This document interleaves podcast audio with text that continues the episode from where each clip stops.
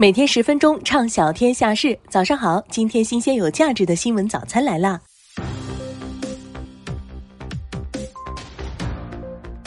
近日，浙江、重庆、安徽等地均官宣，无症状甚至轻症均可在做好防护的情况下正常上班。部分医院倡议医护人员无症状坚守岗位。除了无症状可上班的倡议，部分城市和地区也明确了员工返岗无需提供阳康的证明。不需要阴性证明即可返岗，从需求端一定程度上减轻了市民买不到抗原试剂的焦虑。而除了从需求端改变局面，抗原试剂的供给端也在发力。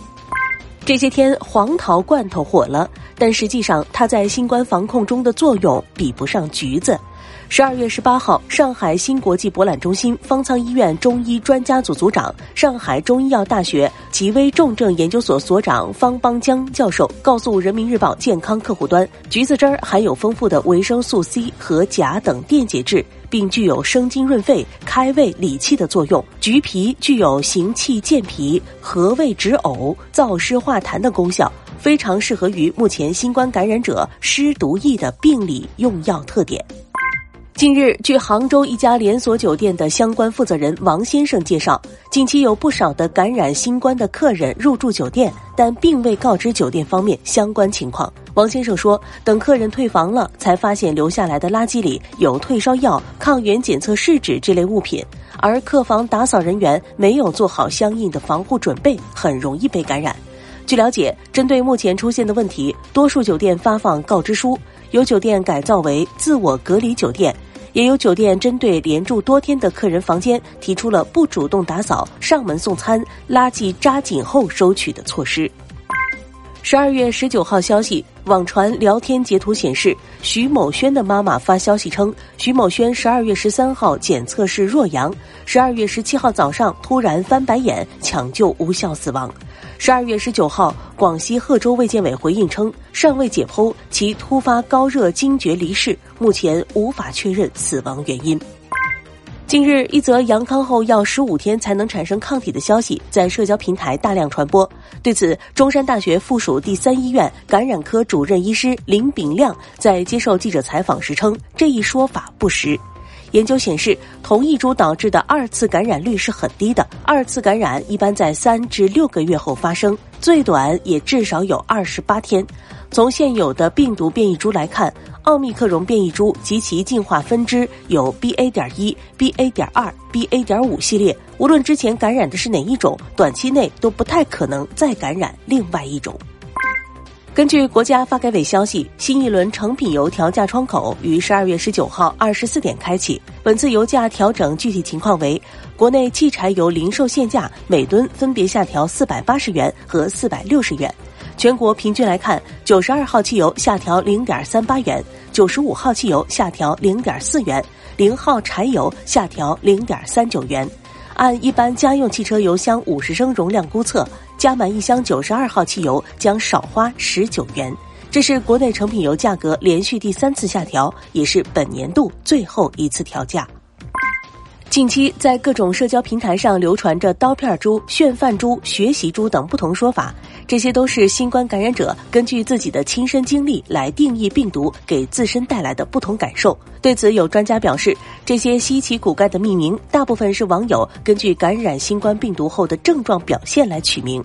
这些所谓不同的毒株其实并没有科学依据，只是不同患者临床表现上有差异而已。此外，由于不同的毒株之间还存在反复感染的可能性，因此不推荐求阳得阳，能少感染一次就少感染一次，能尽量晚感染就尽量晚感染。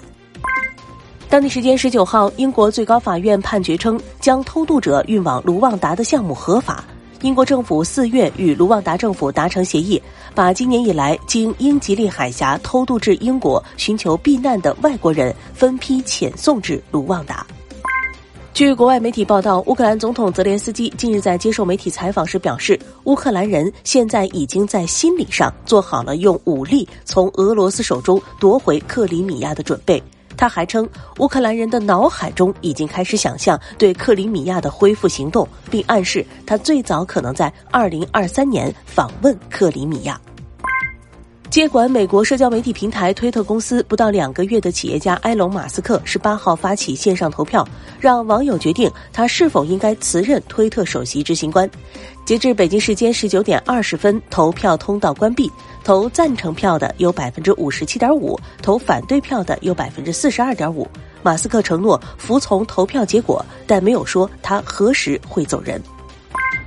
当地时间十二月十九号，欧盟委员会提议进一步加强预防和打击人口贩运活动的措施。目前，欧盟国家每年有超七千人成为人口贩运的受害者。由于许多受害者仍未被发现，因此预计真实数字会高出很多。大多数受害者是妇女和女孩，但男性受害者的比例也在上升，特别是在非法劳工方面。近年来，犯罪活动越来越多地出现在网络空间。贩运者通过互联网招募、控制、运输和剥削受害者，并转移利润，将犯罪网络延伸到欧盟以外地区。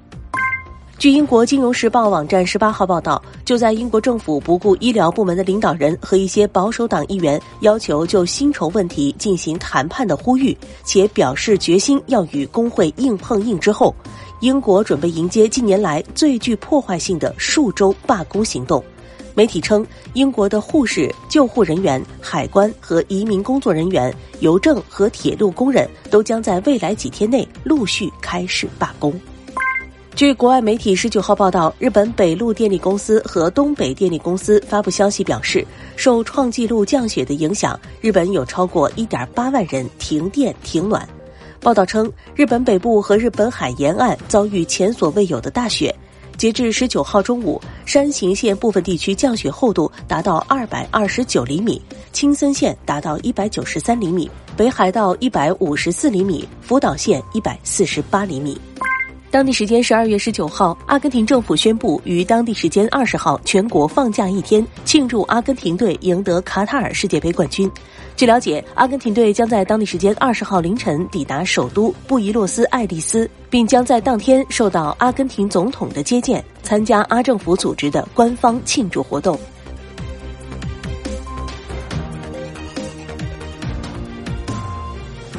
好了，以上就是今天十分钟新闻早餐的全部内容。本节目由喜马拉雅和天堂 FM 联合出品，由子涵为您播报。欢迎您搜索订阅十分钟新闻早餐和天堂 FM。明天见。